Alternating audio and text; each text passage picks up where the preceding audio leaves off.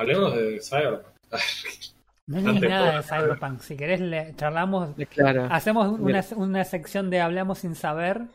Hablemos de las reviews de Cyberpunk. Hablemos sin, sin, haber leído las reviews de Cyberpunk, ¿te parece? Hay, hay una cosa recopada, porque es el hecho de que hay gente que le puso 100 al juego. 100, chaval. 1, 2, 3, 4, 5, 6, 7, 8, 9, 10, 11, 12, 13, 14. Vos, pará, vos me, estás diciendo, vos me estás diciendo que una cosa que está hypeada hace más de 8 años eh, de repente sale y es divisiva. Oh, por Dios. No, no, en no, otras no, noticias, en otras noticias el agua moja.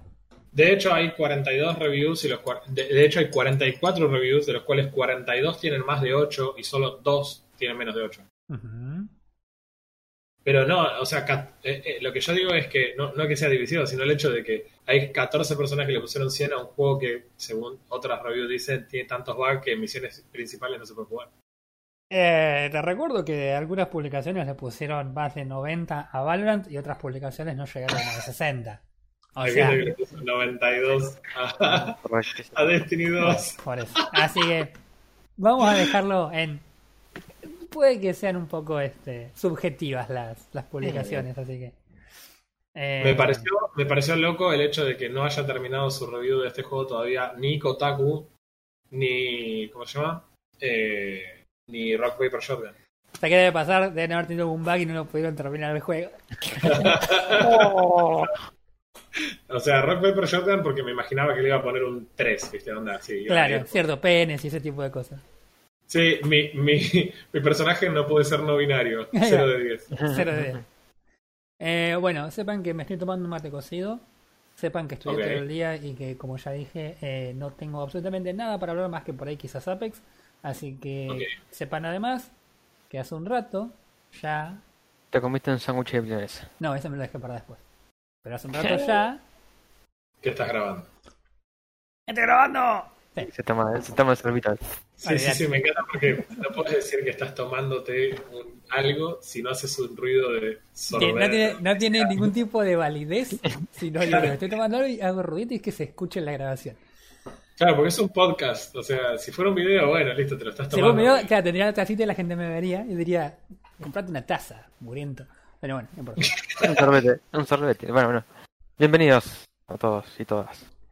Hola, ¿qué tal? Y buenas noches. Sí, loco. Es, estamos grabando el lunes. Estamos grabando un lunes. Así arranca el episodio número 33. Llegamos a la edad de Cristo. ¿Eh? Vamos. O sea que la semana que viene nos crucifican. A mí me van a crucificar el martes cuando haga el, cuando rinde el parcial. Eh, nada, capítulo episodio 33. eh, estamos con Refe, Frodo y Remustan como siempre. Eh, nada, gente, ¿qué anduvieron haciendo cuando no los vi porque estaba estudiando? O sea, desde que empezó el año hasta acá no nos vi. Claro. Independientemente de la pandemia. No importa, no importa cuando leas este tweet. Yo estuve jugando un juego muy, muy interesante. eh, un re tapado que tiene como cuatro años. Cuatro- es 2016, sí. Tiene cuatro años. Y la verdad que estoy increíblemente sorprendido con el juego. A ver. Eh, no te digo que sea un 10, pero es un re buen juego. Y lo usé como contraposición a reírme un poco de lo que estábamos hablando antes de las reviews distintas de Cyberpunk. Variadas. Sí, eh, donde, depende de donde uno ponga el foco. Eh, la gente tenía distintos Eso, obvio, es lo que decíamos al principio, ¿no? Es como ocho años y hay gente que va a estar claramente decepcionada. Pero, viste, como es, es confuso en los reviews, incluso que, no sé, estás haciendo un review de un RPG y te dice, no, la verdad que recorrer el lugar te puede llevar horas sin hacer ninguna misión in- in- principal ni nada. Es como vas por ahí recorriendo lugares. O que te digan, después de 40 horas en el juego me di cuenta que había un barrio que nunca había explorado, Ah. cosas así. O, che, qué interesante las misiones, o qué interesante tal cosa, todo. Pero, no sé, eh, no me gustaron todas las configuraciones de pitos que tiene el creador de personajes. Siete. Mira, Bueno, algunos no sé, reviews no sé si querés charlemos de esto y después del juego o charlamos de esto ahora. Como vos quieras. Sea, bueno, no, no, no, hablemos del juego, hablemos del juego. Ah, sí. juego. Cyberpunk nos va a llevar un rato, por eso. sí, para allá me lo claro. imagino. El boom, el boom. Se van a reír se van a reír un montón. A Se van a reír un montón porque estaba buscando qué jugar esta semana. Eh, mi esposa terminó y súper bien el año de facultad. Entonces Estábamos todos re contentos porque Lilia Vido viene de la facultad, pero estábamos todavía más contentos porque ahora había más disponibilidad de PC. Oh, Así que- sí. Para él y para vos no, obviamente. Claro. No, claro, para ella la disponibilidad. Pero en, tanto- en tanto que la veo jugar y, me, y dormía un rato de ella, podía aprovechar de usar la compu. Y me puse a revisar con mi hija, mi hija tiene 7 años, me puse a revisar los juegos que tenía disponibles en Epic, en Steam, y empecé a poco a darle vuelta. Y me encontré en Steam con un juego que se llama Off-World Trading Company. Yo dije, esto es algo que claramente canjeé en algún momento de mi vida. y, y del cual nunca recordé por qué, pero lo canjeé y ya lo estuve traqueando por la fecha y demás. Lo debo haber cambiado con el Humble Bundle anual que podías comprar. Ah, está. Y este debía ser un juego de esos tapados que te decían, viene este juego en el mes y después otros tantos juegos Claro. y vos no sabés qué te tocaba. Bueno, eh, lo empecé a jugar, Off-World Trading Company. ¿Qué es este juego? Bueno, está situado inicialmente en Marte, pero en realidad, como lo dice el nombre, es simplemente no está dentro de la Tierra. Mira, yo te digo la verdad, Y- lo, lo que, lo que escucho del nombre, yo automáticamente pienso en algún tipo de simulación que va a llevar un montón de turnos y que me va a terminar por dormir en los primeros 15 minutos del juego.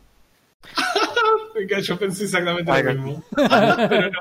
A mí me suena más al Railway Empire que ya jugó. Sí, pero no, oh, no, gracias a Dios no, no tiene que ver.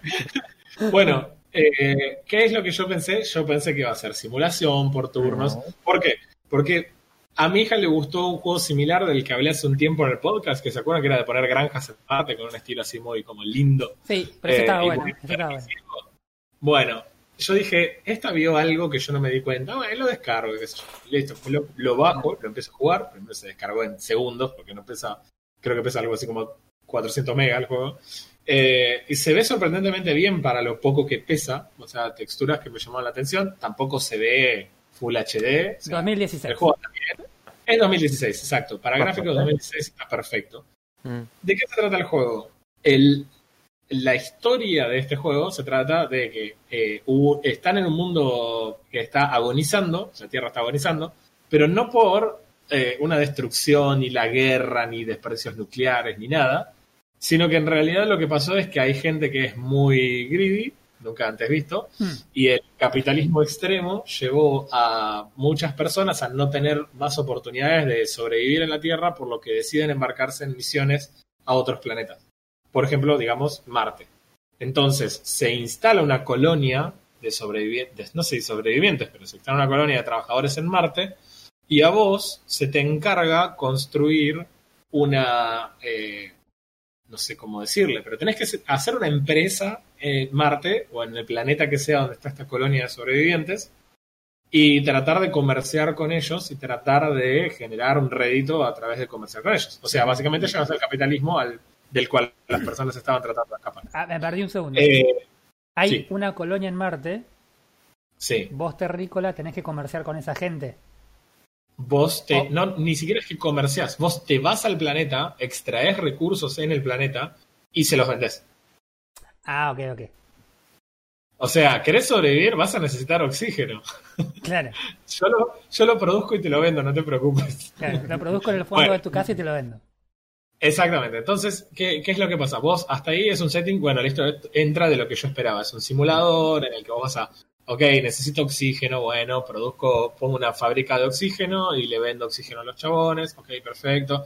En el mapa hay recursos naturales que acá están sobresimplificados y están representados con un rectángulo, con un triángulo, con un rombo de distintos colores representando los distintos recursos y el mapa está dividido en es como un tablero, es una grilla eh, hecha de hexágonos, Ahí está todo, todo lo que Roy pretendía que, que sea el juego lo es. Todo va como yo esperaba que fuera. ¿Qué?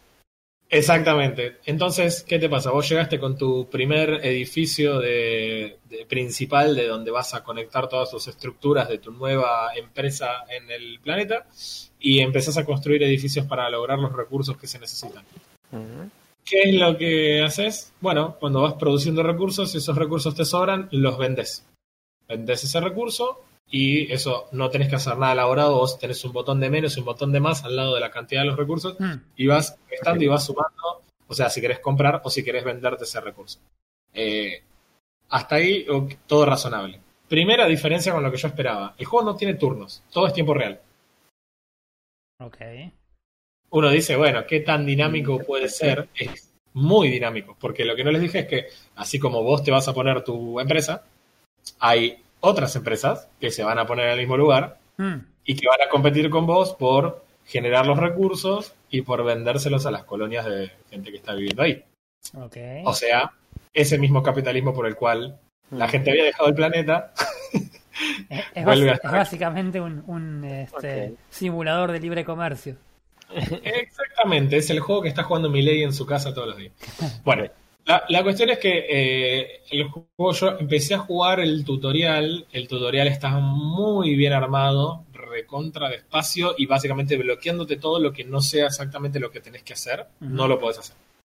Eh, ¿Por qué? Porque el juego es muy complejo, hay muchísimas variables en juego que tenés que tener. Normalmente es un juego de estrategia, es RTS, lisa y llanamente Claro. eh, no, no tiene turnos, entonces vos no tenés mucho tiempo para pensar, tenés que ir haciendo básicamente lo que te van diciendo. ahí. ¿Qué cosas que tiene, tiene de curioso? Ok, vos competís contra otros tipos, quiere decir que si vos construís un edificio en un lugar de un recurso que te cuesta ciertos materiales, entonces el otro tipo no lo puede agarrar y por ende si vos tuvieras todos los recursos de un tipo en el planeta, el otro tipo va a tener una demanda muy alta y vos toda la oferta, así que vas a vender muy caro. Claro.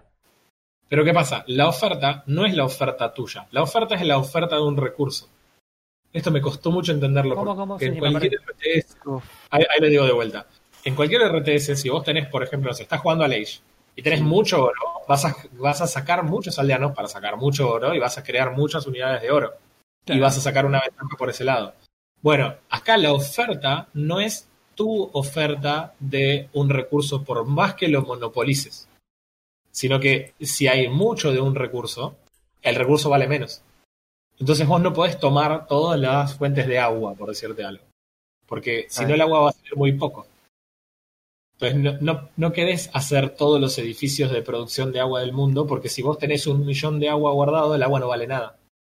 Entonces es como que tenés que aprender a jugar de otra forma un juego de estrategia, porque en general nosotros somos de acobachar y producir sí, por sí. demás, y acá no tenés que producir de más. De hecho, tenés que producir lo mínimo indispensable para que el valor sea lo más alto posible. Claro. Bueno, como típico juego que me gusta a mí es sistemas sobre sistemas sobre sistemas, porque tu edificio principal te da una cantidad de contratos de tierra. Eso quiere decir, en otras palabras, cuántos espacios de la grilla puedes construir y no podés construir más hasta que vos no mejores el edificio principal, lo que te habilitan nuevos contratos de tierra Sí. hasta el nivel máximo que es 5. Es decir, que vos sabés que tenés una cantidad limitada de edificios para construir y tenés que ganar el juego con esa cantidad limitada de recursos para construir. No podés generar más espacios de tierra, no puedes tenerlos más en la campaña. Eh, ellos te enseñan además eh, durante la campaña exactamente qué hace cada uno de los edificios, pero más importantemente te enseñan que hay distintas empresas que serían como las civilizaciones en otro juego. Claro. Entonces, no todas las empresas son iguales. Arrancás con una primera que es como muy enfocada en, en las ganancias por, no por la venta de productos, sino por la venta de otras cosas. Y además la comercialización fuera del planeta en sí, que es, por ejemplo, construir un- una torre de lanzamiento en donde lanzás cohetes que comercian esos recursos con otros lugares en donde la demanda sea más alta. Hmm. Básicamente es una forma de vender el mismo recurso que vendes en el planeta, pero por mucho más plata Claro. Termina esa y te pasa a la siguiente, que por ahí te dicen, che, bueno, mira, nosotros, viste, éramos mineros en la Tierra, somos mineros acá, y la verdad que nos parece que los chabones tienen demasiadas normas de seguridad. Nosotros no construimos con acero como ellos, nosotros le mandamos carbón. Ah, Bueno, listo, ok. Tiene otros costos de construcción. O sea que te cambia totalmente jugar con una compañía o con la otra. Eso te cambia qué recursos requiere para eh, construir los edificios y qué otros recursos no se usan y por ende se abren otras ventanas de estrategia, digamos. Tenés civilizaciones en las que por ahí ciertos edificios donde vos sacás recursos, ellos construyen uno que permite generar dos recursos en simultáneo, con lo cual te ahorras algunos contratos de tierra, pero por ahí su, su costo de construcción es más alta. Entonces vas variando las, las empresas que son más bien de early y las empresas que son más bien de late, como otros juegos del mismo, otros RTS, digamos. Sí. Hay civilizaciones que son mejores en un momento que en otro. Eh, el sistema principal, digamos, lo vas a tener todo el tiempo en la UI disponible, que es tanto la construcción como la venta y la compra de recursos. En donde la verdad que está muy bien pensado, porque vos a la izquierda tenés el listado de recursos, al, un poquito a la derecha tenés el costo del recurso, un poco más a la derecha tenés los edificios que generan esos recursos específicos. Entonces, Está muy bueno porque vos decís, bueno, ok, necesito oxígeno, listo, acá tenés el edificio que genera oxígeno. Que yo el otro día, no sé si te acordás, Fro, cuando yo estaba jugando, me había quedado con el hecho de, che, ¿por qué tengo duplicados los edificios si son exactamente iguales y salen lo mismo? Es porque, por ejemplo, el mismo edificio que produce oxígeno también produce energía. Entonces, eh, perdón, energía no, produce combustible. Entonces, en el mismo, tenés a la izquierda el combustible y el oxígeno, a la derecha podés ver el mismo edificio dos veces porque cualquiera de los dos que necesites, ese es el edificio que tenés que construir. Así que así vas gestionando los recursos, vas produciendo y lo que vas produciendo lo vas vendiendo y con eso vas comprando los otros recursos que no puedes obtener porque no puedes obtener todos los recursos, al menos en lo que yo llevo jugado del juego, no, no hay suficientes recursos para, eh, para, que, para que vos tengas todo. Evidentemente en algún momento tenés que comprar y, que, y tenés que vender. ¿Cuántas ventanitas ta- ves en el momento? Me estás mareando. No, en realidad está- la UI está bastante simplificada, o sea, no, no, no es demasiado complejo para nada, está todo puesto ahí de una forma bastante inteligente y excepto que vos cliques en un tile específico, en realidad no vas a ver información de un tile y tampoco es muy relevante porque, como te digo, en un recurso, por ejemplo, que se representa con un cilindro como es el agua, la cantidad de agua que ne- hay en ese lugar está representada con uno, dos o tres cilindros. Así que vos sabés que es mejor o peor fuente de un recurso por la cantidad de simbolitos que lo representan ahí en ese mismo tile. No es nada complejo. Y como te digo, también vos podés construir tres o cuatro cinco tiles dependiendo del nivel de tu edificio principal, con lo cual tampoco es que tenés demasiado construido en demasiados lugares. Cuando los edificios los vas construyendo no tienen que estar pegados a la base principal y si no están pegados tenés un costo de combustible porque moves naves que transportan los recursos desde donde se los genera hasta donde se los almacena. Si están pegados, se manejan internamente, entonces no hay naves y no te cuesta combustible. Y tiene el agregado de que si vos construís un edificio de un tipo pegado a otro del mismo tipo, tenés un bonus de producción con un máximo de tres, que sería hacer un triángulo de edificios, en donde cada uno de esos tres edificios produce más de ese recurso. Así que la idea es que vos vayas haciéndote una estrategia rápida de obtengo este recurso, este recurso para poder construir, obtengo este otro y este otro para vender, y con esto compro algo que otro tipo está vendiendo. Si vos comprás a un chabón, aumentás la demanda y reducís la oferta, con lo cual el precio se va para arriba, y si vos vendés, estás reduciendo la oferta y aumentando la demanda. Perdón, al revés, estás aumentando la demanda y reduciendo la oferta, por eso estás, eh, también estás disminuyendo el precio. Así que no podés vender demasiado de un recurso por más que tengas mucho, porque de repente el precio del mercado se va a caño y vos no estás vendiendo por nada. Tampoco podés comprar demasiado porque el precio se va a las nubes. Y no contento con todo esto, tenés eh, para desarrollar tecnologías, para patentar tecnologías, o sea, si la patentás vos, otro tipo no la puede hacer. Usualmente serían bonus, digamos, de producción de algún edificio que requiere patentar una tecnología que si alguien la hace, el otro ya no la puede hacer. Eh, y así vas mechando entre desarrollos tecnológicos, patentamiento de tecnologías y demás. El último y quizás más importante de los sistemas es lo que hace una empresa normal, el costo de sus acciones. Eh, Es decir, para, vos- a todo esto, yo, yo quiero hacer una aclaración porque arrancamos con que esto era un simulador por turnos, le pifiamos, seguimos diciendo que era un RTS. Man, esto es el- un, un cuatrimestre de, de- de- de economía en la facultad. Eh, puede ser. no digo que no, porque ahora le voy a contar mi experiencia jugando el juego que es, eh, a mí me hizo reír bastante. Claro. Eh, lo último sería, cada empresa está compuesta por 10 acciones. Ojalá, ¿no? Podrías comprar 10 acciones de Google sos dueño de Google. Bueno, eh, vos cuando arrancás sos dueño solamente de dos acciones de tu empresa y conforme tu empresa va creciendo, sus acciones van aumentando en el costo. Arrancando, si no me equivoco, en 10.000. Eh, 10.000 parece, parece poca plata, es un montón de plata al principio y al final es como ridículo, no vale Claro. absolutamente nada. O sea que el costo de tus acciones en realidad se multiplica por 1.000, tus acciones después pueden llegar a valer, no sé, 55.000, por ejemplo. Y lo que vos podés hacer es comprar hasta 5 acciones y eso te convierte sí o sí en el dueño mayoritario de tu empresa. Claro. Es- Eso no significa que otros, eh, otros jugadores, que en este caso puede ser la computadora o pueden ser otros jugadores reales, no intenten comprar las cinco acciones restantes por el valor normal y de hecho pueden incluso adquirir tu empresa pagando por el doble de lo que valen las acciones en ese momento por tus cinco acciones. O sea que te pueden comprar la empresa por más que vos tengas vos las otras cinco acciones. Vos tenés las cinco y tus acciones en total valen 50.000 Ajá. o valen 10.000 cada una. Bueno, si el tipo tiene 100.000, te compra tus cinco acciones y perdés. Esa es la forma de ganar contra los otros. Les compras la empresa. Cuando la compras, o sea, si sos vos y te compraron, pum, listo, game over. Si vos compras a otro, no se te anex, o sea, se te anexan las cosas, pero no las controlas. Es decir, ahora sos el dueño de la empresa amarilla, pero amarillo sigue gestionándose por su cuenta y vos sos dueño de las ganancias y de los recursos. Claro, yo te iba a preguntar, vos sos dueño igual, de- a vos recibís las ganancias de la gestión esa. Ok. Exacto, pero yo no elijo qué es lo que el tipo hace o lo que el tipo no hace. Claro, sos un accionista. Exacto. Normalmente no tendría sentido tampoco que así fuera el caso. ¿Por qué? Porque en realidad, eh, cuando vos llegas a, llegas a tener la plata para poder adquirirlas, en general todas las empresas tienen el nivel máximo. Eso quiere decir que probablemente ya construyeron todo lo que podían. Mm. Entonces también tiene que ver con a quién compras. En base a qué es lo que hacen. Y qué es lo que querés obtener al respecto cuando los compras. ¿Cuál Entonces. Porque vos, estás hablando de comprar y ganar y perder. ¿Cuál es el objetivo del, del mapa entonces? ¿Cuál es el objetivo Eh, de una partida, por ejemplo? Bueno, eso fue genial porque la, en la última de todas las misiones que te dan del tutorial te enseñan este tema de las acciones. Te enseñan a comprar tus acciones, te explican cómo funciona, te dicen cómo comprar a otro. Excelente. Bien. Termino las campañas del tutorial, son siete, seis misiones o siete misiones, una cosa así.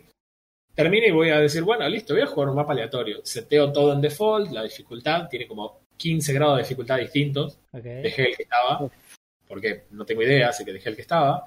Eh, cuatro rivales, sí, qué sé yo, total es todo contra todo. Bueno, arranca el juego y, man, es, es un quilombo arrancar. Sentí que realmente no sabía el juego porque hasta acá había sido muy sobre rieles, entonces era muy sencillo. Para empezar, cuando vos arrancás en el planeta, tu edificio principal no está seteado, tenés que revelar con el clic, vas revelando pegado a un área que ya viste, te revela un, un pedacito del mapa, vos explorás y cuando encontrás recursos y te parece que está copado para hacer una base, te instalás en ese lugar. Ah, Te instalás vos y se instalan cada uno y lo más rápido que puedas porque enseguida el otro también instaló y ya empezó a construir y ya te lleva ventaja. claro. Bueno, al los, no sé, tres minutos de que yo estaba, el- los chavales ya tenían el edificio principal en nivel 3 y yo era nivel 1 todo. Y básicamente a los 15 minutos de partida ya me habían comprado la empresa. Entonces aprendí dos cosas. Primero que era, todavía no sabía cómo carajo se juega el juego y además tampoco, eh, nada, la dificultad quizás no era la que tenía que jugar porque me están pasando el. Y jugué, restarteé la misión, que restartear la que hace, vos tenés el mapa aleatorio cuando vas a jugar, pero cuando restarteas jugás al mismo mapa. Y dije, bueno, voy a arrancar al menos con la ventaja de saber en dónde me puedo instalar. Me instalé en un lugar mucho más rápido, igual me rompieron la cara. Y así de haber jugado el mismo mapa más o menos unas 15 o 20 veces hasta que finalmente logré ganar la partida. ok. Lo cual, además, es súper injusto porque yo la jugué múltiples veces En el mismo mapa sabiendo exactamente dónde estaban los recursos y básicamente sabiendo cuáles habían sido mis problemas y replicándolos. Si Claro. vos jugás el juego normal, no lo puedes hacer porque cuando vuelvas, los lugares van a ser nuevos y empieza a pesar mucho más la experiencia del Sí. jugador para resolver los problemas de una forma más rápida. Es difícil desprenderse de la, de la experiencia de RTS normal, en donde si tengo mucho de un recurso, aprovecho esa ventaja. En este caso no pasa. Mm. Eh, yo me instalé al lado de un lugar donde había como 10 casilleros con hierro. Y dije, listo, esta es la mía, método hierro por todos lados. Claro, tenés dos problemas. El hierro pasa a no valer absolutamente nada. No, Claro. no valer nada es valer 5 cuando otro recurso sale 800. Claro. Ah, Es literalmente nada. No vale absolutamente nada, no vale ni siquiera el costo de mantener los edificios.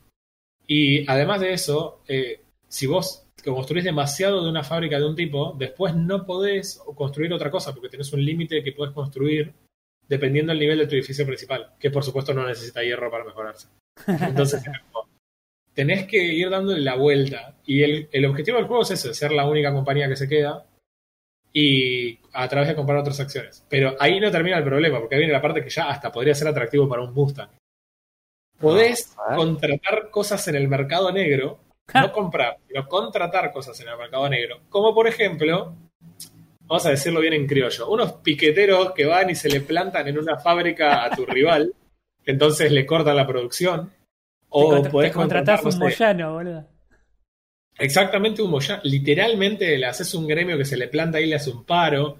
Le podés generar una huelga. Le podés generar, por ejemplo, cuando jugás con una eh, empresa que son robots, podés tener un pulso electromagnético que lo sacudís en un lugar y le bloquea toda la, la producción de esas afectadas, o le podés tirar, no sé, directamente poner una, eh, un antiaéreo en un camino, entonces le bajás las naves que van de la fábrica al principal, o le podés mandar piratas. O sea, hay, hay algunas cosas un poco más, más agresivas que otras, evidentemente. Sí, totalmente, por supuesto ser piquetero es peor que ser pirata. Totalmente. Eh, la cuestión es que podés hacer un montón de cosas, le podés redirigir, el- le podés sabotear, digamos, temporalmente una fábrica y redirigir la- la- los recursos a tu fábrica. Bueno, eh, entonces imagínense lo que es jugar contra, cuatro, contra tres máquinas que saben que sos el más barato, entonces encima de sos el más barato te sacuden pulsos electromagnéticos, pirata, ametralladoras, chabores que te toman la fábrica y después cuando tus acciones valen 5 pesos te las compran todas de una y perdés, eso en un lapso de 8 minutos. Vos. O sea que es re interactivo el juego. Y vos decís, chabón, es un juego, jugás a, a vender acciones. Es como, no puede se me ocurre lo más aburrido. Es re dinámico el juego, chabón. Me pintó la cara totalmente. Y lo que me hizo poder ganar una partida, después de que honestamente perdí unas 14 veces seguidas, lo que me hizo eh, poder ganar el juego es que, además de las misiones de la campaña, tienen una sección de challenges. Ok. Y ahí es donde vas aprendiendo un poco. Te setean en situaciones, entonces es como, ok, ganás un poco de experiencia basado en las situaciones que el chabón te, pro- te pone intencionalmente en el juego. Entonces después volvés a jugar el mismo mapa y decís, ah, pará. Claro. Esto Sí, que un challenge y esto se solucionaba así.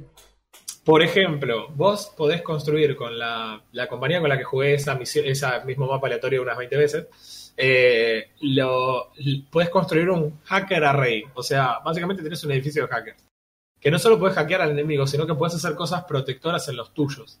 Entonces, Ah. Si vos tenés un edificio que es crítico, la máquina es suficientemente inteligente como para saber que si te va a sabotear, tiene que sabotear eso. Claro. Pero si vos tenés una protección, le podés, re- le podés rebotar, digamos, el sabotaje. O sea que, tipo, jokes on you. Y puede ser hiper placentero que los tres rivales intenten sabotearte el mismo edificio que está protegido y le rebotes a los tres y de repente seas el único tipo produciendo. Ok. O sea, eh, en, en ese sentido, la verdad que me pareció fantástico. Eh, el juego tiene una vuelta de rosca que no me hubiera imaginado cuando lo empecé a jugar. Yo me imaginaba otra cosa, 10 veces menos vertiginosa que lo que terminó siendo. Y la verdad que me, me sorprendió para bien el, el juego. Me sorprendió, por ejemplo, que tiene reviews mayormente eh, positivas, perdón, de las reseñas que tiene en Steam. El juego vale 30 dólares en Estados Unidos o 329 pesos acá, porque por supuesto que reasons. es, es razonable. Tiene un Metacritic de 78, lo cual no es malo para nada. De hecho, hola, oh, PC Gamer le puso esto, Cyberpunk. Eh, y tiene otra cosa que nos encanta a nosotros. Si vos te fijás cuánto cuesta ganar el juego en tiempo en How Long to Beat, Eso está exactamente historia- por hacer. dura, dura 7 horas y media la historia principal. Eh, Pero si querés hacer el main y extra, son 36 horas. What? Además de que el juego es también multiplayer y también es co-op. O sea, tiene una cantidad muy copada de horas que le puedes meter al juego por menos de 400 pesos. La verdad que, obviamente, si no te gustan los juegos de estrategia, esto no va a ser lo tuyo. Y si me apurás, a mí me gustan los juegos de estrategia, pero podemos todos estar de acuerdo en que los juegos de estrategia son el género que está más en declive en los últimos años, exceptuando un par de perlas. Hace muchos años que no hay un RTS que esté en condiciones de competir a nivel de popularidad o de cantidad de jugadores con cualquier otro tipo de género de juego. Entonces, cuando jugás un juego en el 2020 que tiene cuatro años y es de estrategia, no se siente que tuviera cuatro años, se siente como que perfectamente podría ser de este año. Claro. Y también tiene otra cosa que lo hace sentir de este año. El juego tiene, y escuchen bien, 12 DLCs. 12. 12. Esos son un montón de DLCs para un juego de estrategia. Son 12 DLCs que te agregan distintas cosas, te agregan planetas, te agregan nuevas compañías, porque recuerden que las compañías influyen mucho en el Mm. estilo de juego del- y los recursos necesarios, pero después son básicamente estupideces, la mayor parte son estupideces. Eh, el total del valor de los DLCs, si quisieras comprarlos por fuera de lo que vale el juego, es 963 pesos Epa. en DLCs. O sea que el juego va a un total, el juego más todos sus DLCs, de el módico precio de 1188 pesos. Ok, es una, es una moneda. para un jueguito de RTS de hace 5 años. Sí, es, es un toque caro, hay cosas que son todavía más interesantes. Algún, alguna publicación le dio 100 de Metascore a este juego. 100. 100. Y dicen cosas como, por ejemplo, es el tipo de juego de estrategia y que hace que nunca quieras jugar otro juego de estrategia. es probable que sea el primer juego de estrategia que juegan los muchachos de Quarter Sí, to sí, porque. Sí. Pero tiene, escucha esto porque es más gracioso todavía, porque me encanta tirar este tipo de datos absurdos. PC Gamer le puso 88 a este juego. 38. Le puso 10 puntos más que a Cyberpunk. es buenísimo. esto es- Ok. ¿Sabes qué debe pasar? No debe haber tenido bugs al- en el lanzamiento. La verdad que el juego parece. Es, es simple. Yo entiendo, dije un montón de sistemas. Cuando lo vas a jugar, los tenés que tener en mente. El juego de desarrollar parece más bien simple. Mm. En ese sentido lo digo. No, no creo que sea una cosa muy compleja de desarrollar. Hay muchas cosas que están minimalistas. Es Bien. interesante como adiciones copadas que el juego se ve súper bien en 3D. Sí, Tenés la te- capacidad de hacer un zoom hasta muy cerca. Sí. Los edificios cuando se desplegan se van construyendo con una animación original de cada edificio, digamos. O sea, son todas diferentes y se empiezan a tipo desplegar las partes Sí, y es muy, es anexar. muy, StarCraft. eh, Sí, cuando- exacto. cuando hacen Eh, eso. Se siente como ser Terran en, Star- en Claro. StarCraft. Y yo lo que estaba mirando, que, por Eh, ejemplo, lo que es la interfaz, pues estoy mirando un video justo ahora, eh, Sí. está muy bueno porque vos tenés a la izquierda de la pantalla eh, todos los recursos, eh, supongo que debe ser la producción, la cantidad que tienen, el precio. Sí, en orden de izquierda a derecha. Esa es una terrible lista. Tenés- en, en orden de izquierda a derecha tenés cuatro columnas. El logo que indica cuál es el recurso. Claro. Lo que vos estás produciendo, no sé en base a qué, supongo que será por segundo. En el medio tenés, eh, bueno, la tercera sería la cantidad de ese recurso que vos tenés en stock y a la derecha es el precio. Ah, El, lo único que tiene en el medio, que es la cantidad que vos tenés en stock, tenés un menos y un más, puedes vender o puedes comprar. claro. Claro, eso es lo que decías vos. Claro. Eh, eh, está muy simplificado y ahí no lo, por ahí no lo estabas viendo en ese momento, pero si ves más a la derecha todavía, tenés los edificios que puedes construir. Sí, están todos están porque la persona está haciendo tutorial todavía. Claro, están alineados con el recurso que producen. Por eso hay muchos edificios que están duplicados, porque hay edificios que producen los dos recursos que están ahí. Ah, La interfaz está ordenada de esa manera para que el edificio esté al lado, pero además los edificios que son iguales estén en el mismo lugar. Por eso en la primera fila, por ejemplo, de energía, tenés múltiples formas de generar energía y dependiendo de la forma que elijas de energía, tenés que posicionar el lugar. Por ejemplo, no sé, la solar la tenés que poner lo más alto posible, la eólica la tenés Sí. que poner cerca de donde haya cortadas de montaña, digamos, para que haya más viento Claro. y tengas una producción extra. Eh, la grilla te ayuda en- intensificando el color amarillo de menos a más, eh, de acuerdo a la producción que va a generar ese edificio puesta en ese tile. La interfaz es brillante, chabón. Es sinceramente brillante. A la derecha tenés el listado de todas las compañías, la cantidad de acciones que compraron o que hay para comprar de cada Es y tenés abajo lo que parece un chat de Twitch. en realidad es el, el log de lo que va pasando en tiempo real. Esta empresa es la primera en producir energía eólica. Esta empresa patentó, no sé, el minar en frío que aumenta la producción sobre hielo. De la, eh, así vas tirando cosas. Tal empresa tiró un impulso electromagnético en tal otra. Y así vas viendo lo que está pasando. Sí que te sentís medio el meme de Bob Esponja porque tenés, tipo, te pones visco mirando los dos lados de la pantalla. claro. Así que eh, Bueno, pero, el juego pero está en bueno. retrospectiva eh, no tenés tampoco tanto por hacer en el juego y, y podés tener que prestarle atención a todo esto. Si fuese un Oh, juego... créeme que tenés tanto para hacer, chaval. Yo me sentía abrumado, man. Jugué 20 partidas seguidas y me sentía igual de abrumado todo el tiempo. Eh, en el momento, lo que se siente es que si vos tenés cuatro jugadores, y me imagino que esto es una cuestión de porcentaje, cuando están jugando cuatro jugadores y vos sos capaz de comprar una empresa, tenés el 50% de la producción y sos demasiado fuerte.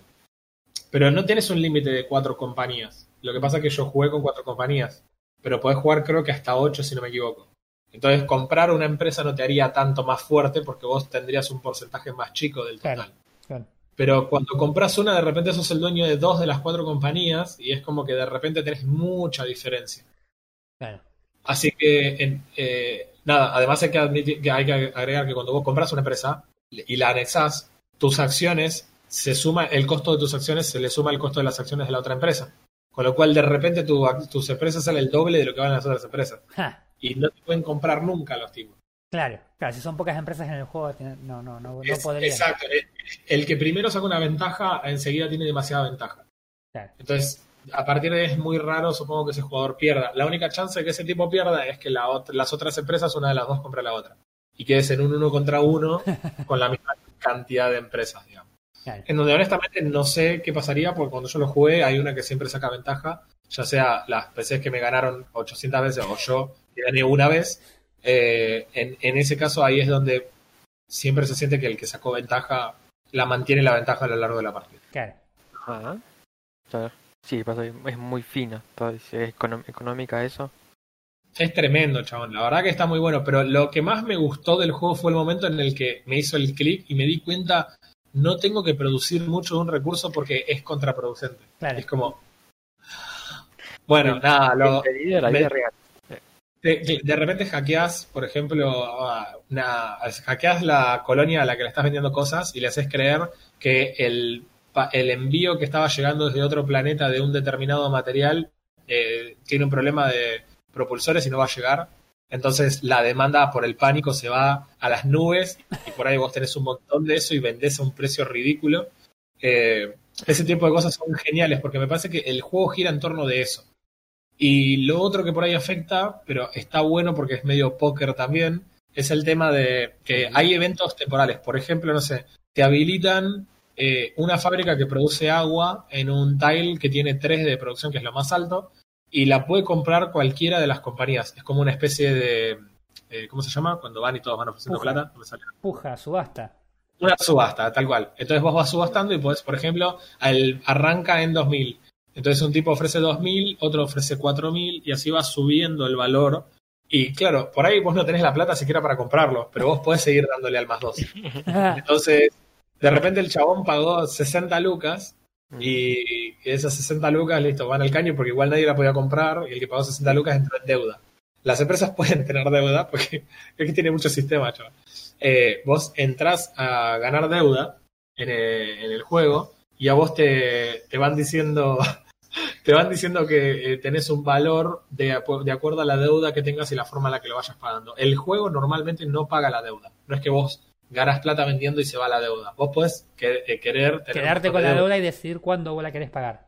Exacto, como Argentina. O podemos tener la deuda un montón de años y después decir que en realidad no corresponde esa deuda y que no la vamos a pagar. Claro. Eh, lo que es gracioso es que te van midiendo como triple A, doble A, A, la tipo compañía de juego y presupuesto de juego, Claro. en base a la deuda que tengas. Entonces, vos sos un triple A cuando tu deuda es baja y cuando vas endeudándote sos doble A, A y después tenés tipo 4D, por ejemplo, No. que es como cuando te quieres ir a comprar una remera y es triple XL o 27 XL, ¿viste? Una cosa así.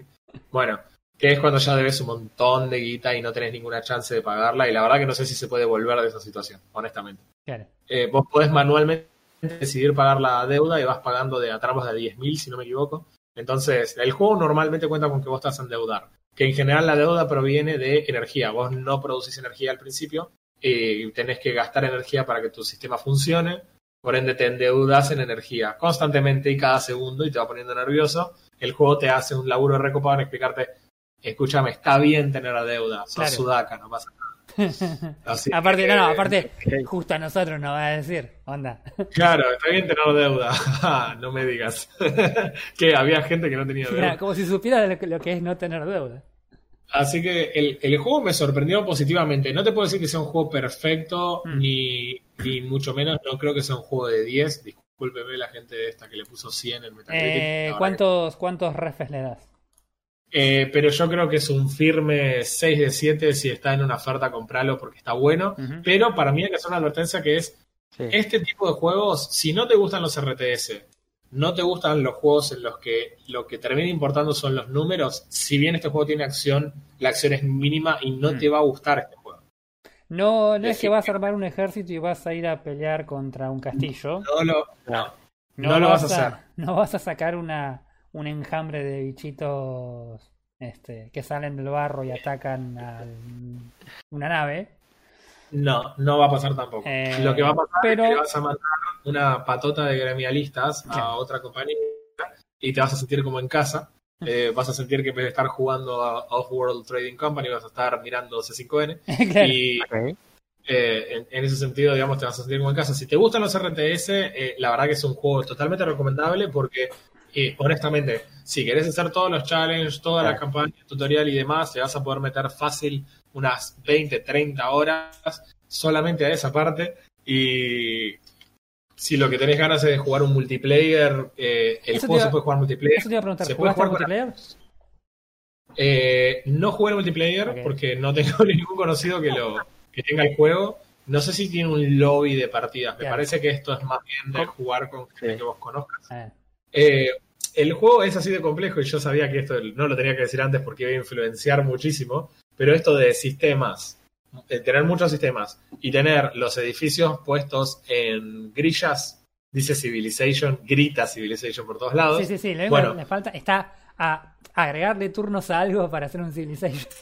Exactamente, bueno, el juego es desarrollado por una empresa que se llama Mohawk Games y el juego es en realidad desarrollado, la empresa, digamos, el tipo que hizo este juego específicamente se llama Soren Johnson y Soren Johnson es el jefe de diseño de Civilization 4. No me Así que- extraña. Nice. Nice. Nadie, nivel de sorpresa cero, porque todos lo esperaban. ¿Cuánto. ¿Cuánto dura una partida de, de este juego? Y yo creo que también tiene mucho que ver con cuánto sepas jugar versus cuánto sepan jugar los otros. El, la- mi primera partida duró, creo que, seis minutos y medio. Eh, hice todo bastante mal y sos Y sos- la verdad sos que- el, el inversor promedio argentino, chabón. totalmente. La segunda partida duró un montón más, tipo ocho minutos. Y así perdí, honestamente, unas, creo que 14 o 15 veces seguidas, llegando en un momento a estar tipo unos 20 minutos. Y dije, no, para esto está mal. no- algo me faltó aprender porque la verdad que no, no le encuentro la vuelta. Eh, me fui a hacer los challenges y te preparan recontra bien y después de eso vas a jugar. La verdad que no sé la complejidad. Yo siempre jugué contra cuatro, siempre jugué el mismo mapa y demás. Y la verdad es que la partida me imagino que puede llegar a durar unos máximo 30 minutos. No, no veo cómo podría durar más la, la partida que eso. claro. Mirá vos. Interesante.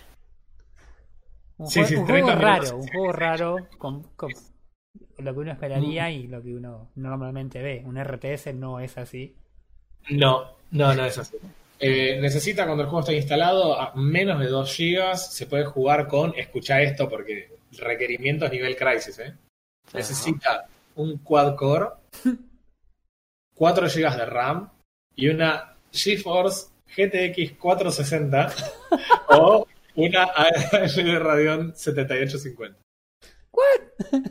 ¿Por qué una Necesitas- 650 pero una, una 78? Ok, no importa. Necesitas una tarjeta de sonido compatible. Así que. Conexión, sí, de, sí. conexión de banda ancha es recomendado, pero puede jugar con Dial-Up. Sí, totalmente. El juego, la verdad que de vuelta, es una cosa que está buena si lo quisieras probar. eh, si. No sé, si le lo conseguís una oferta muy barato, Mm. pero la verdad que no sé realmente si este juego entra- entraría o no en ofertas. Tiene cuatro años ya, estimo que sí. Mm. El precio es relativamente bajo en Argentina. Está el precio normal de un juego AA en, en Steam. Me parece Sí, que sí. Te- si te gusta este género de juegos, es una gran sorpresa. El juego está muy bueno y por las horas que podés dedicarle si el juego te gusta, el precio está perfecto. Mm. Sí, aparte si podés Ah. conseguir también gente para jugarlo. y- Sí, a mí me encantaría probar lo que es co porque claramente la PC, y si lo pones en dificultades más altas, te arruina, chabón. No te dan ganas de divertirte. o sea. Eh, te, te pasa el trapo porque la capacidad de analizar el mapa y de tomar los recursos estratégicamente, supongo que se va ganando con la experiencia. Hoy por hoy te digo que no, no tengo cómo hacerlo. Algo que, por, y que por ahí esto le sirva también a la gente que lo escuche el juego como qué es lo que voy a hacer yo con el juego, porque muchos juegos los juego para el review después los instalo. Yo este juego lo voy a dejar instalado. Primero porque pesa muy poco. Claro. Y segundo, porque es un juego que yo estoy seguro que, no sé, cada dos, tres días tengo media hora para sentarme y me juego una partida. Ese es ese tipo de A todo esto, eh, ¿tu hija lo jugó al juego con vos al final o...? ni a palos. Eh, Miró un ratito y dijo, ay, mira qué copado, cómo se arma eso. Uh, prendieron la tele, chao. Y está bien porque no se podría haber divertido para nada. no, no, Mm. por eso me parecía que era como re complejo como para... como para una, una nena chiquita. Qué loco. No, la verdad que no es para una nena chiquita. ni raro. malo. El, se puede poner en castellano el juego y si lo pones en castellano, eh, entonces eh, lo tenés incluso el audio en castellano y todos los textos en castellano. Sí, yo el, video que estaba mirando estaba, estaba todo en español. Eh, yo entré y me pasó como exactamente lo mismo que nos pasó cuando entramos a jugar Elite Dangerous, solo que este juego no lo di, pero también estaba todo en español Claro. y, Todo en onda eh, vital. y sí, la verdad que me, un poco me, me chocó eso. Pero bueno, eh, para mí el juego es una recontra recomendación. De vuelta, te tienen que gustar los RTS, pero si te gustan los RTS, esto está bárbaro. A ver, está bueno. 6, sobre 7. Listo. Anotado. Anotado para después del 22. Sí, ya. Eh, piola, piola. Yo, yo el otro día estuve buscando juegos en, en Epic como para decir, ok, voy a jugar algo. No importa qué, voy a jugar algo. No y me bajé un juego y lo estoy jugando y la verdad que me arrepiento totalmente porque es una garcha. Ni siquiera voy a decir el nombre. Imagínate esto con Dial-Up, chaval, porque Mm. viste cuando, o sea, ahora por lo menos te lo bajás, es un bajón y perdiste tiempo nada más. Claro. Pero, Claro. mamá. Igual sería, una, sería una, una cagada ponerle, no sé, bajarte 63 gigas de un juego y que encima no puedas jugar las misiones principales porque está re bugueado. Mm.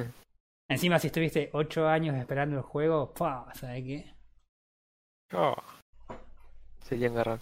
Pero la verdad sería un garrón, ¿no? Así que no, No, igual no estoy apuntando a nada en especial. Ok. Yo te voy a jugar si pasa mañana. bueno, contame, a ver, con- contanos el, el- el tema. Ya, ya compraste el juego. Sí. Para, la gente que vive en, en un pozo, estamos hablando de Cyberpunk 2077.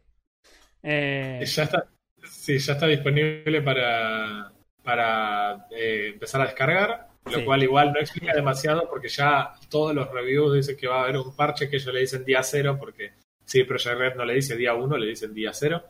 Eh, la cuestión es que, nada, yo esta noche lo voy a poner a descargar, el juego no pesa tanto y para mañana va a estar Nada. descargado, pero es muy probable que el, en el momento en el que en el que intente jugar el juego me va a tirar un parche de día cero, así que voy a tener que descargarlo de vuelta porque ya dice que pesa como 40 gigas. sí, sí, sí.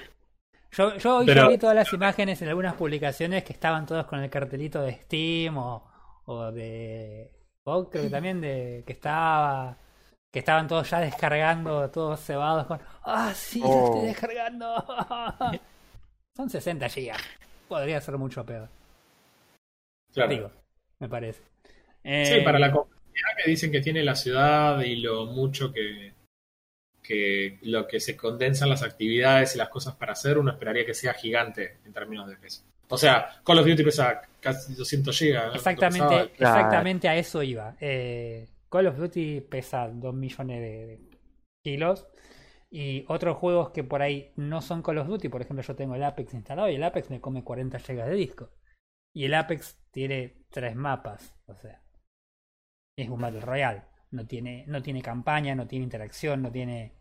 eh, no es el juego que vos dirías, ok, se justifica que pese 50 GB. Claro, claro. qué sé yo. Pero sí, la verdad que en general parece bastante poco 63 GB para lo que promete el juego. Pero nada, bueno, el chiste en realidad tenía que ver con, con las este se liberaron las reviews parcialmente porque ni siquiera no- ni siquiera fue total. Eh, leí también que estaban eh, todavía no liberaron las reviews eh, con videos, ¿puede ser? No, no se puede mostrar ningún contenido todavía en el juego. De hecho, ya hubo bardo porque un streamer subió, creo que los primeros 20 minutos del juego en Twitch. Oh, Piola. Linda, forma de nunca jamás en tu vida tener un, un- una preview este exclusiva. Sí. Eh, nada, y el, y el tema, bueno, era ese, que a- hoy empezaron a salir todas las notas y yo estaba acá sentado estudiando como un condenado y de repente el Discord empieza a, a gritar de forma. llegaban los mensajitos y era Refe que me. Estaba... Era Simón que se estaba comprando una compu. Era, claro, era Simón que estaba sacando para comprarse la compu más cara del mundo. Este.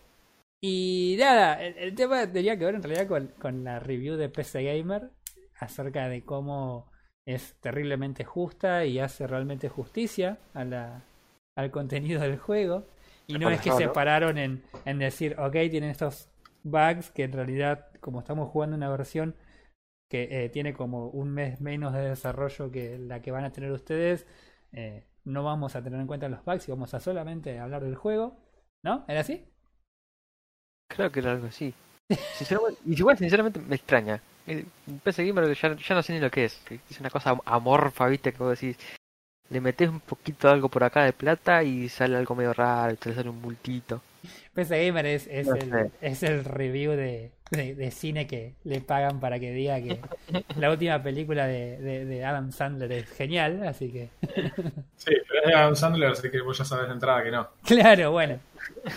Este, Sí, así sí, que yo nada. veo- Yo veo más que es como, I- como Igor, ¿viste? ese ayudante todo de forma que dice sí señor, sí maestro.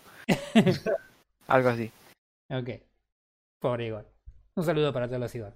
Eh, pero sí, nada, básicamente la idea era esta, que no sé, la, se caga más que nada. Este, acá el señor Refe me comentaba, ¿no? Las, Mm. los problemas que tenía con la review esta, que en realidad al parecer este era como que levantaba y estaba muy contento con algunas partes del juego, pero cuando tenía que, que por ahí eh, criticar algunas cosas se paraba más en cuestiones técnicas que no eran razonables por no ser una release oficial la que estaban jugando, algo así me habías comentado, ¿no? Ah, O sea, hay, hay varias cosas para mí que tienen que ver. La primera es que hay que tener en cuenta que cuando una revista hace una review, en realidad es el editor el que está haciendo ese review y no es la empresa. No es que promediaron entre los reviewers de la empresa y llegaron a valor, sino que es a él le tocó hacer este review, a otro tipo le toca a otro, entonces a veces se siente injusto dentro de, del puntaje que le ponen a un juego, que un tipo hace un review de eh, un juego y le pone más de 90 y otro tipo hace el review de un juego y le pone menos y es como que es muy difícil encontrar un punto en común. Eh, en ese sentido, por ahí si uno sigue a una persona tipo, no sé, Angry Show, vos sabés que hay cosas que al tipo le gustan y las que no, sabés que hay juegos que a Angry Show no le van a gustar tanto Claro, porque conoces al chabón, pero pues, medio que podés poner un denominador común. sí, tenés, Eh, tenés una idea de, de cuál es el estándar del chabón, como para decir... Exacto, o vos sabés que por por acá va. ejemplo, no sé, el tipo tiene puesto una revista, una remera de Superman, ¿entendés? O sea, que si hay un juego de Superman, una película de Superman, al tipo le va a poner más puntos que el que quizás merezca. Claro. Y si hay uno de Batman, le va a poner menos de lo que quizás merezca, porque es muy fan de Superman y vos lo sabés. Claro. En este caso, eso es medio difícil de saber.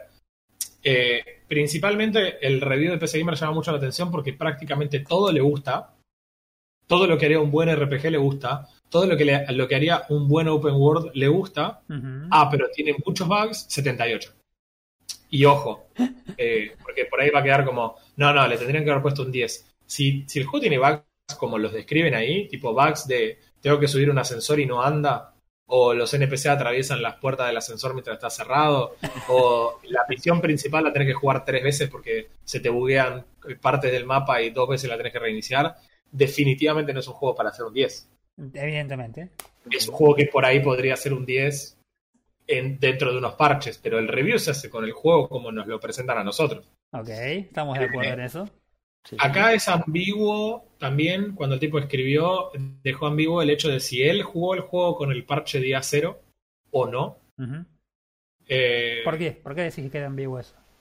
Porque con la forma en la que lo escribió, él dice, hace mención cerca del final, que a pesar de que hubo un parche del día cero, y parece como que el tipo lo dice después de haber hecho todo el review, que instaló el parche día cero para ver si eso mejoraba las cosas y algunas cosas se corrigieron, otras no, dice. Entonces me da la sensación, por lo menos por la forma en la que lo escribió, Mm. que el tipo jugó el juego con, sin ningún parche, después lo parcheó. Como sea, vos le estás dando a la prensa un código bastante bugueado aparentemente. Sí. Claro. Y después le das un parche de día cero cuando el tipo probablemente ya le ha metido unas 35 40 horas. Claro. Sí, aparte vos pensás que si el tipo por ahí, no sé, hicieron la review en menos tiempo, ponerle como para decir, ok, ten- tengo todo el contenido, tengo que agregarle formato para hacer una nota, para que quede bien, zaraza, zaraza. Una nota no es sentarse y escribirse un rato, es una cosa que tiene también su, su proceso y lo más probable por ahí que el tipo, la, el parche este le haya llegado cuando ya estaba por ahí laburando la nota y no en el juego en sí mismo. Claro. Exactamente esa es la sensación que da. Eh, hay mucho, o sea, e- este es un tema que hay que poner y hay que ser serios, digamos, respecto de esto. Es, el mismo juego no puede estar totalmente bugueado para uno y tener 100 en otros.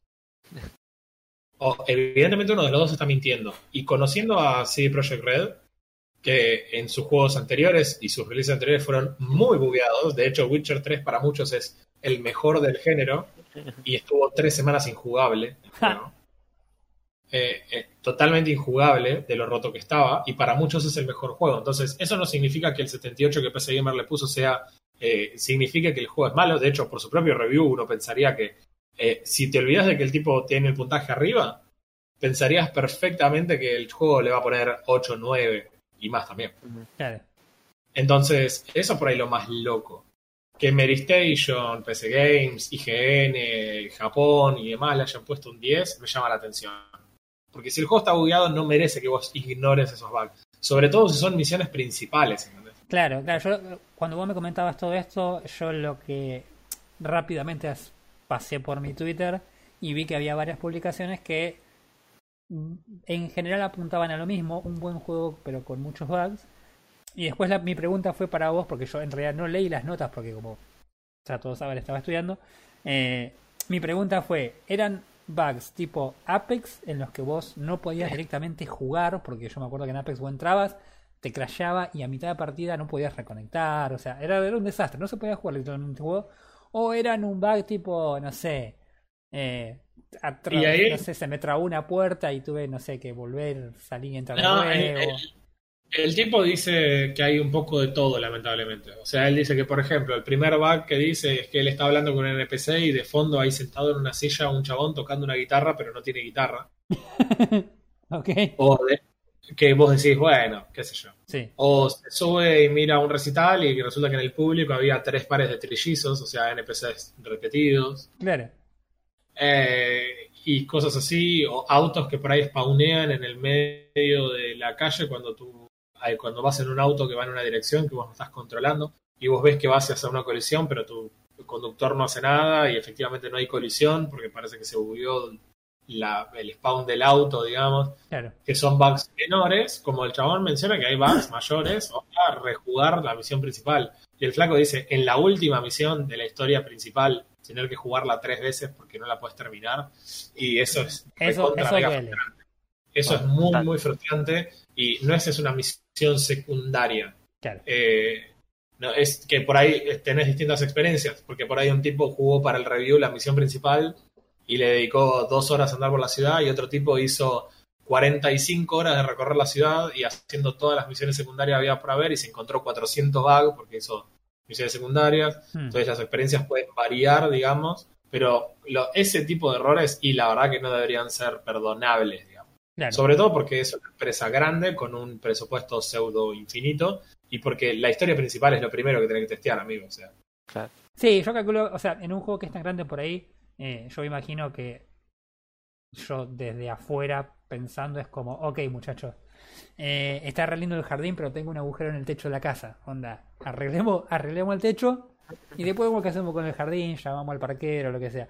Pero, o sea, me, no, me parece terrible que si es verdad que ah, existen este tipo de bugs, que al día del release lleguen cuando los tipos este, estuvieron tanto tiempo eh, retrasando la salida porque supuestamente estaban con todo este tema del laburarlo y qué sé yo, y aún así para la, la fecha en cuestión eh, haya bugs en la historia principal, me parece que... claro, y cuando vos te dicen que hay un parche del día cero de 40 gigas que el tipo no tuvo, te preguntás cuánto van a asfixiar entre hoy y pasado mañana cuando el juego esté disponible para que lo juegue yo. O sea, Claro, cuánto le van a poder meter.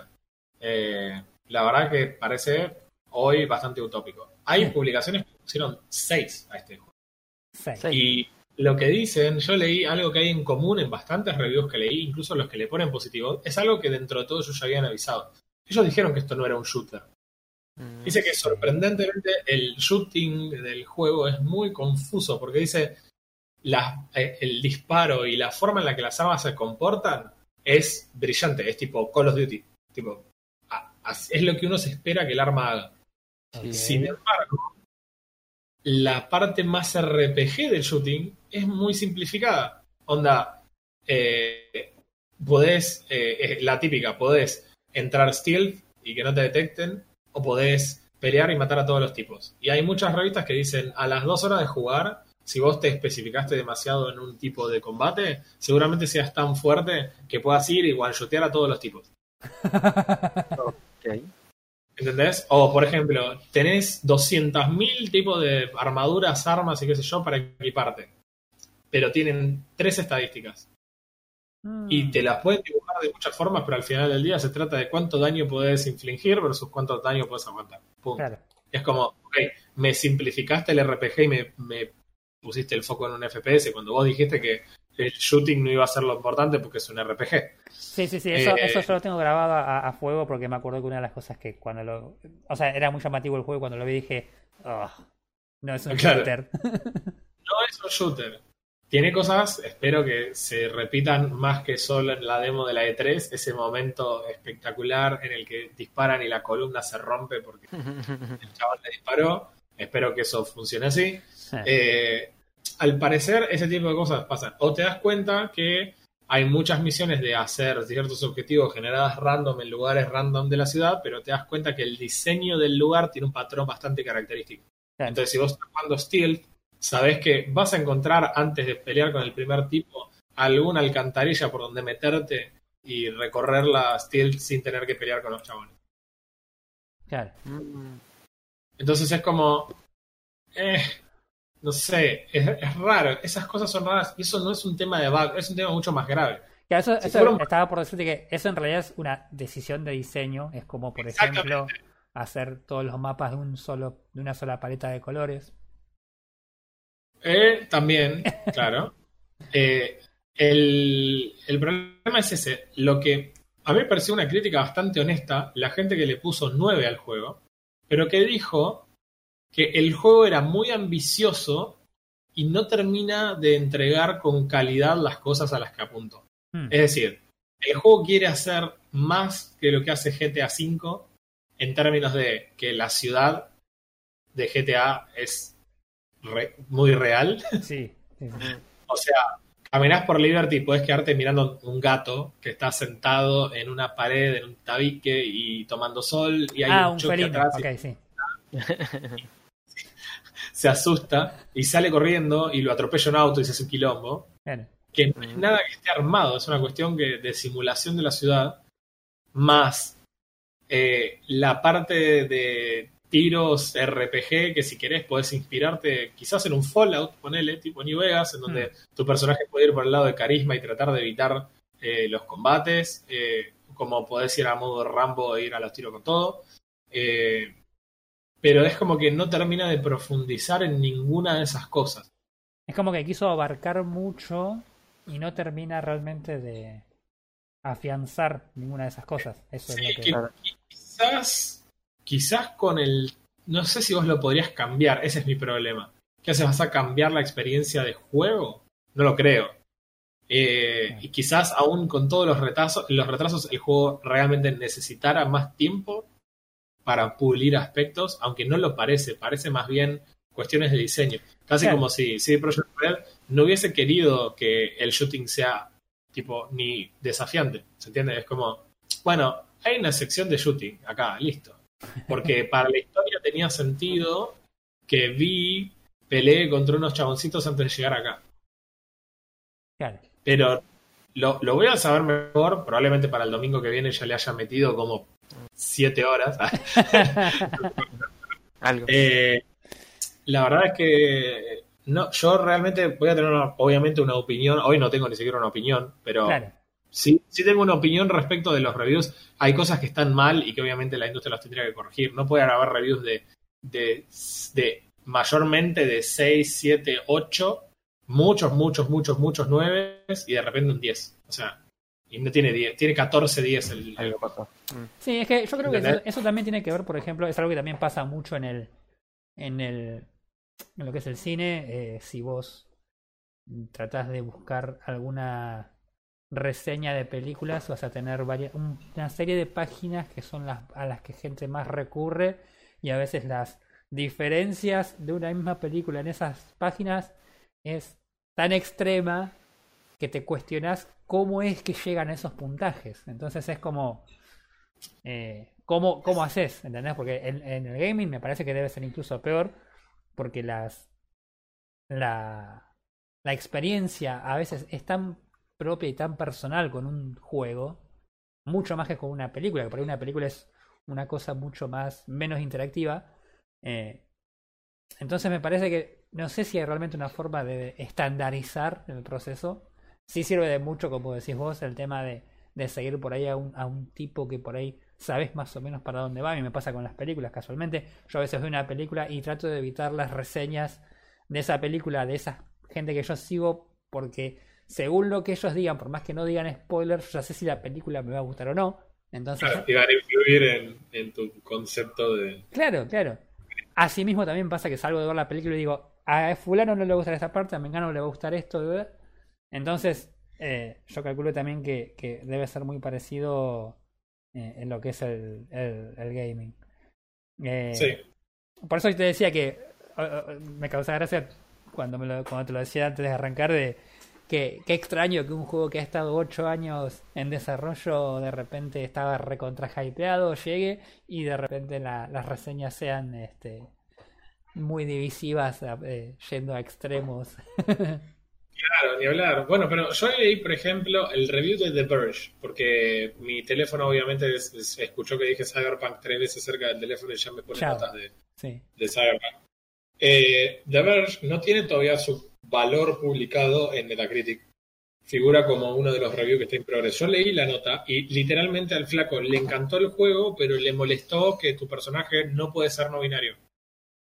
O sea, puedes elegir la voz y el cuerpo totalmente random, pero tenés que elegir hombre o mujer como género y, tu, y los personajes se van a referir a bi como hombre o como mujer. Y eso es lo que le provocó que ya el juego no le parezca tan bueno. Es lo que uno esperaría de revistas más metidas con la social justice Sí, warrior, yo hubiese, como- yo hubiese esperado algo así de BG247, por ejemplo. o Rock Paper Shotgun. claro. A Rock Paper Shotgun durante las demos de 3 todo el mundo salía fascinado. Ellos decían, ah, claro, pelea contra negros. Eso es lo que decían. tipo, literalmente su crítica era, ah, no se les podría haber ocurrido que eh, hagan de otro lado. Fíjate cómo son africanos y tiene que salir Mike Pondsmith, el jefe de este juego, a decir, en primera instancia, yo soy negro, así que no creo que yo ande por ahí discriminando a los negros. Sí, Segundo, la tribu en la que están basados los voodoo, voodoo, no me acuerdo cómo se llaman, son de Haití, no de África, o sea que de última, si había alguien racista, habían sido los rock. Eh, los- claro. John Que además que cosas, o que les había molestado la publicidad de la, bebi- la bebida esa con el famoso muchacho, mujer de prominente miembro. Eh, no sé si se acuerdan que en Sí, todo, sí, todo sí, el mundo hablaba del reflejo RTX en el piso de las luces de neón en un charco, los chabones estaban mirando el toul de eh, una publicidad. O sea, era como, los flacos claramente vienen por ese lado y yo estoy esperando que a ellos no les guste el juego. De hecho, me sorprendería que el review sea positivo. Sería, que- muy gracioso y, y sería un eh, surprise refe.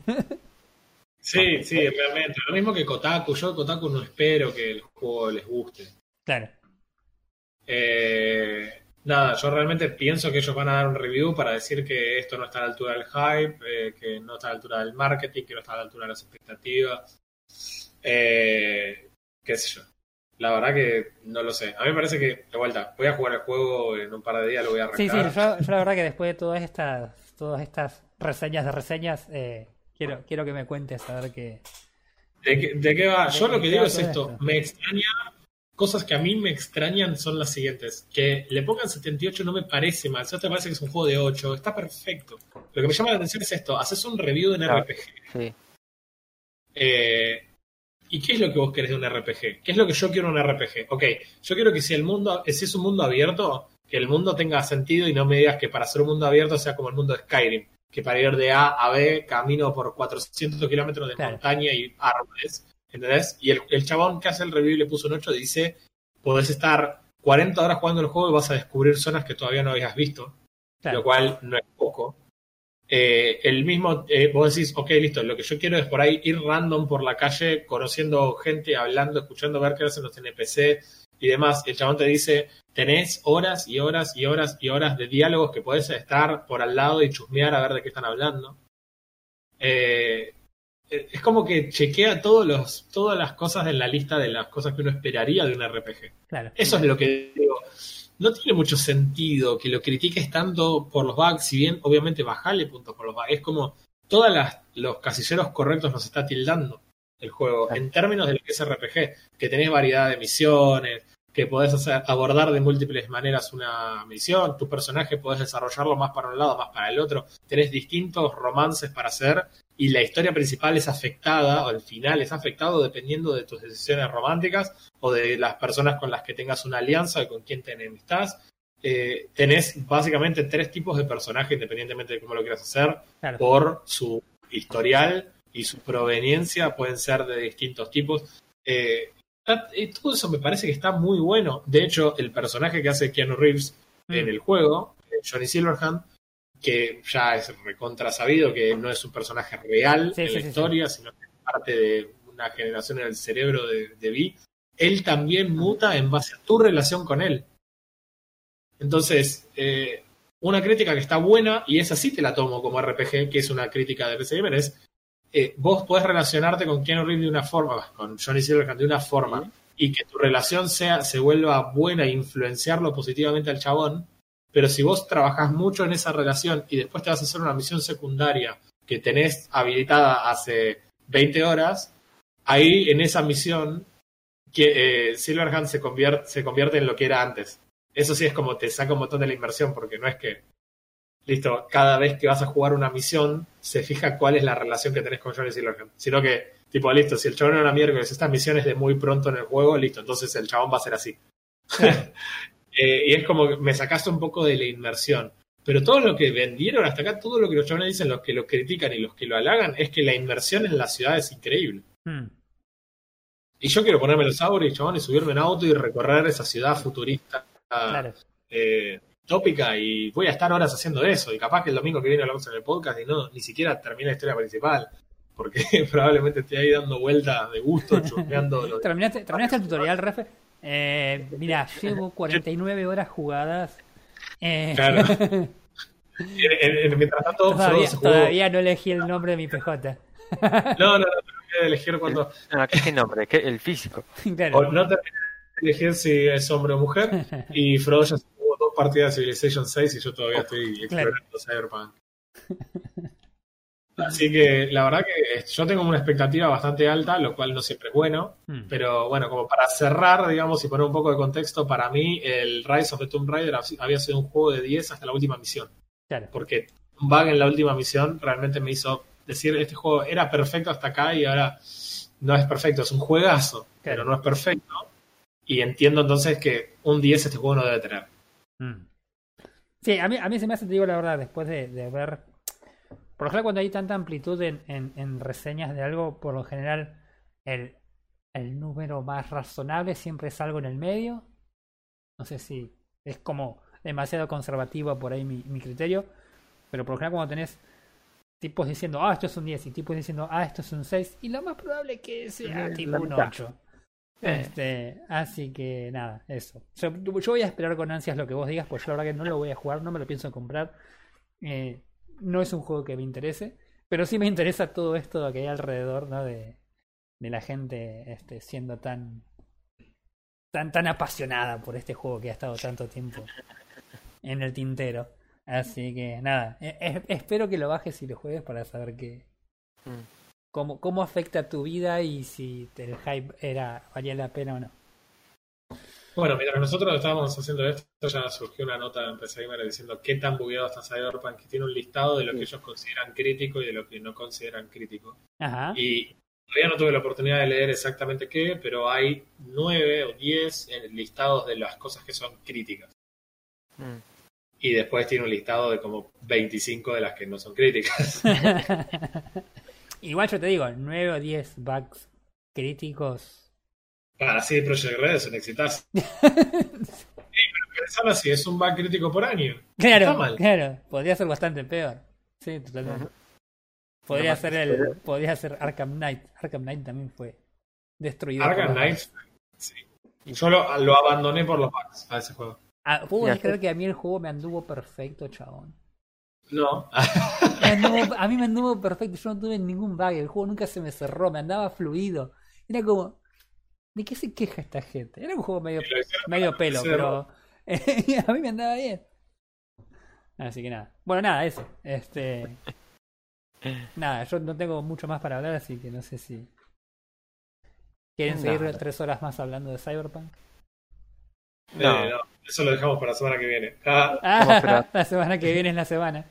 La semana que viene es, el, viene el Subnautica de RF. Y yo creo que definitivamente va a ser un juego para dedicarle tiempo, independientemente de si lo hacemos nosotros o no. La cantidad de contenido que va a dar vuelta Mm. y, el, y la cantidad de streams que va a haber streamando Cyberpunk va a ser una locura. A mí me encantaría streamearlo, pero prefiero jugarlo en Ultra que bajar los specs para poder streamearlo. Claro.